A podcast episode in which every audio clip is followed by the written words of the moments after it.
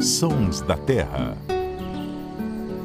Olá, seja bem-vindo ao podcast do Terra da Gente em parceria com a Rádio CBN. Eu sou Paulo Augusto, repórter do Terra da Gente, e aqui comigo estão meus colegas, a Ananda Porto. Tudo bem, Ananda? Tudo bem, Paulo. É um prazer estar aqui com vocês para falar sobre natureza. E também com a gente o biólogo da nossa equipe, Luciano Lima. Como vai, Luciano? Boa tarde, Paulo. Boa tarde, Ananda. Prazer enorme estar aqui com vocês em mais um Sons da Terra. Hoje nós vamos falar sobre um grupo de aves que encanta qualquer pessoa, principalmente pela beleza. São as saíras. Geralmente essas aves são multicoloridas e por isso se destacam. Mas além da beleza, elas também têm cantos singulares. E nós vamos mostrar aqui para vocês alguns desses sons que elas emitem. Esses sons que vocês já estão ouvindo aí. Como o Brasil abriga uma grande diversidade de saíras, não dá para citar todas aqui, né? Mas com certeza vamos ter outros episódios sobre esse tema. E para começar hoje, então, cada um de nós vai falar sobre uma saíra específica. Eu já escolhi a minha, mas vou perguntar primeiro para o Luciano. Luciano, diante de tanta variedade, qual é a sua saíra preferida? Ô Paulo, é, não consegui escolher só uma. Eu escolhi mais de uma, escolhi duas. Inclusive eu observei as duas agora de manhã. Eu estava no campo, estou fazendo um trabalho de campo aqui nas florestas de Tabuleiro do Sul da Bahia. E antes de eu falar quais são elas, vou pedir para subir o som aí. Sobe o som, a primeira emite esse canto aí, ó.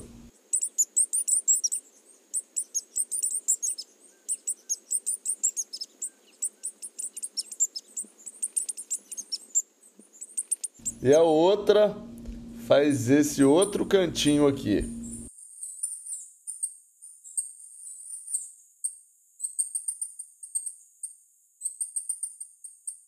Você vê que eles são parecidos no timbre, né? São cantos bem agudos e as saíras, é, de modo geral, as saíras do gênero tangara, é, não confundir com tangará, que é outra família da família lá dos piprídeos, as saíras, mas as saíras estão no gênero tangara, que é um nome que foi utilizado para descrever esse gênero. É, as saíras têm esse cantinho, eu brinco, sairês, esses cantinhos agudos, bem altos e essas duas que vocês ouviram aí, a primeira é essa aí, ó, é a Saíra Pérola.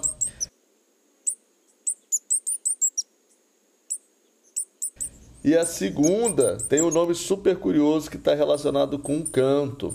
É a Saíra Cambada de Chaves, porque o sonzinho dela ó, parece um molho de chaves balançando. Ô, Luciano, eu confesso que a primeira vez que eu vi essa saíra foi ali no, no Espírito Santo, na reserva da Vale. Sim. Eu estava com o Gustavo e ele mostrou, eu fiquei encantado com essa saíra, mas fiquei mais curioso ainda com o nome dela, né? Que é Cambada de Chaves. Eu falei, poxa. Cambada de Chaves. Que, que criatividade para dar um nome é, num bicho, né? Cambada de Chaves, eu brinco que alguém tinha que fazer uma cambada de Chiquinhas, cambada de Dona Florinda. Isso, isso, isso, isso, isso.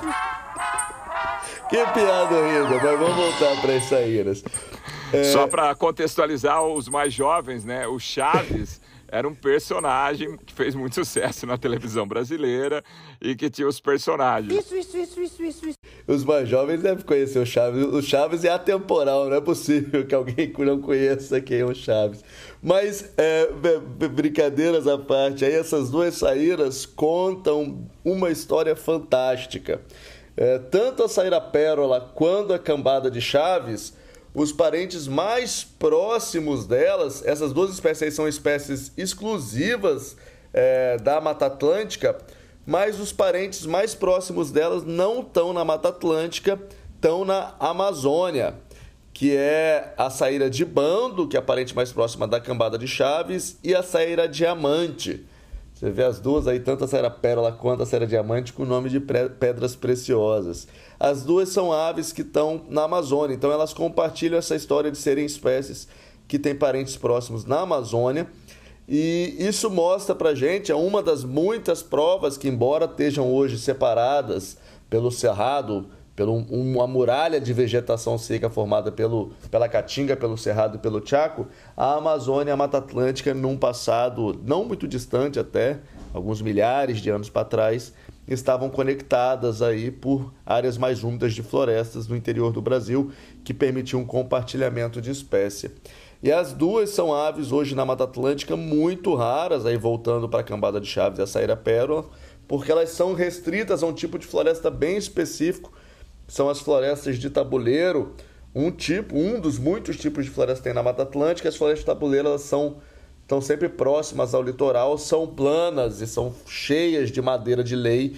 E por conta dessas características, infelizmente, elas foram muito destruídas, o que acabou colocando vários dos animais que habitam esses lugares tornaram eles ameaçados de extinção ou animais raros e são duas espécies. Ô Luciano, dá para dizer que a floresta tabuleiro é o ecossistema mais ameaçado da, da Mata Atlântica? Com certeza, as florestas de tabuleiro são um. Na verdade, a, a disputa é, é difícil, mas está entre os mais ameaçados da Mata Atlântica. É, tem um outro tipo de ecossistema que, de certa forma, está associado com as florestas de tabuleiro, que são as mussunungas. Inclusive, eu já escrevi um texto no Histórias Naturais, a minha coluna semanal lá do Terra da Gente sobre as mussunungas. Quem tiver curiosidade, vai lá ler. É, que é uma, uma área de floresta de areia que fica dentro das florestas de tabuleiro.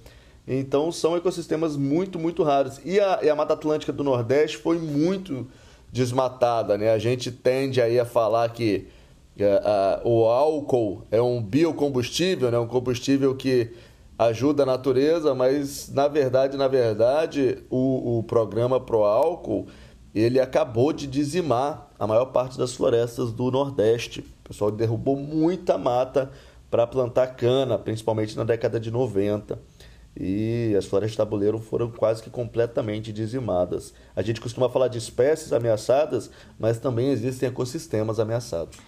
Legal, Luciano. Boa dica aí da, da, das espécies, né? A, a sair a pérola e a cambada de chaves. Agora eu quero perguntar para a Ananda, fazer duas perguntas, Ananda. É, você conhece, porque a Ananda é a mais nova da, da nossa equipe aqui. É, já vem, lá, já vem fazendo graça, lógico, né, Paulo? Quem vê pensa ah, que eu obrigado, sou... obrigado. Eu não, mas é porque a Nanda é uma jornalista e bem informada, por isso. Não, é, é, eu agradeço, né, por ser considerada nova, mas acho que nem tão nova assim, né? O Luciano mesmo falou que Chaves é atemporal, então faz parte aí da nossa infância, é uma figura que hoje em dia até quem não assiste Chaves tem os memes, né? Então é uma coisa bem icônica mesmo. Mas qual que é a outra pergunta? A outra pergunta eu quero saber qual a sua saída preferida. Ah, sim. Não acho difícil escolher, né? Igual o Luciano falou, ele puxou aí por duas espécies que estão perto dele aí hoje enquanto a gente está gravando.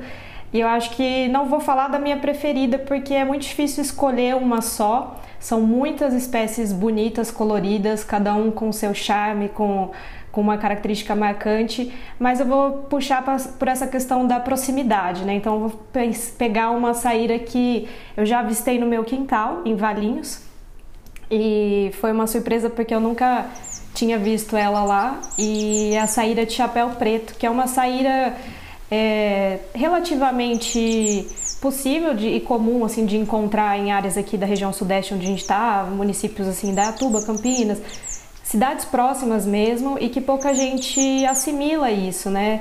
Que normalmente eu mesmo só tive a oportunidade de ver porque não há saída que, por exemplo, vai em comedouro, né? Mas eu consegui ver é, a saída de chapéu preto no quintal porque ela foi se alimentar lá naquela árvore guarda-chuva dos frutinhos roxinhos da, dessa árvore. E foi uma surpresa é uma saída muito bonita, tem a diferença entre o macho e a fêmea. O nome popular já traz aí a principal característica, né? Que o macho tem a parte da cabeça em tons de preto, que por isso chapéu preto. A fêmea já não tem essa marca, mas além disso é um contraste muito bonito que, que tem, que é um tom azulado com cinza. As, as patas são, os pezinhos são amarelados, alaranjados, o olho é bem amarelo, então é uma saída. É, é, é essa questão do olho é impressionante mesmo. Tava, você estava falando, estava montando ela aqui na minha cabeça. Tanto o macho quanto a fêmea tem esse olho amarelo vivo, né, Nanda? É, é, muito, é muito bonito, assim. E o contraste mesmo, né? Que tem tons mais claros, uma parte mais escura, esse olho vivo, chamativo. E, e por, uma, por ser uma saída relativamente possível da gente encontrar aqui perto, mas pouca gente se atenta, eu acho que eu escolho ela hoje. É, eu, o canto das saíras, assim, eu acho para mim é uma dificuldade conseguir identificar qual que é qual. Eu não consigo muito detectar pelo som, embora, como o Luciano falou, várias saíras têm um som semelhante, né? E eu até estava lendo aqui no, no livro do Elmot Sick, e ele detalha bem essa característica assim de como que são as vozes das saíras, né? Ele fala que a, que a voz desses traupídeos, né, que são as, as espécies dessa família, ela tem uma voz chiada e pouco atraente, o que, o que é um pouco contrastante porque normalmente as saíras são bem chamativas, então o apelo visual é maior do que no caso da, da voz delas, né? mas é, fala até que embora elas sejam muito comunicativas, as vozes são finas, né? São vozes mais sutis, assim, às vezes parece até um ruído semelhante a de inseto, morcego e até ele cita como um chio rear dos beija-flores. Então, as saídas elas são bonitas, são atraentes, elas têm essa voz aí que não chega a ser um canto, por exemplo, melodioso como de um sabiá, né? Então, eu acho que a principal característica da voz dessas aves é como, como o Elmutsik falou e citou bem, assim, um, menos atraente do que a aparência delas, né?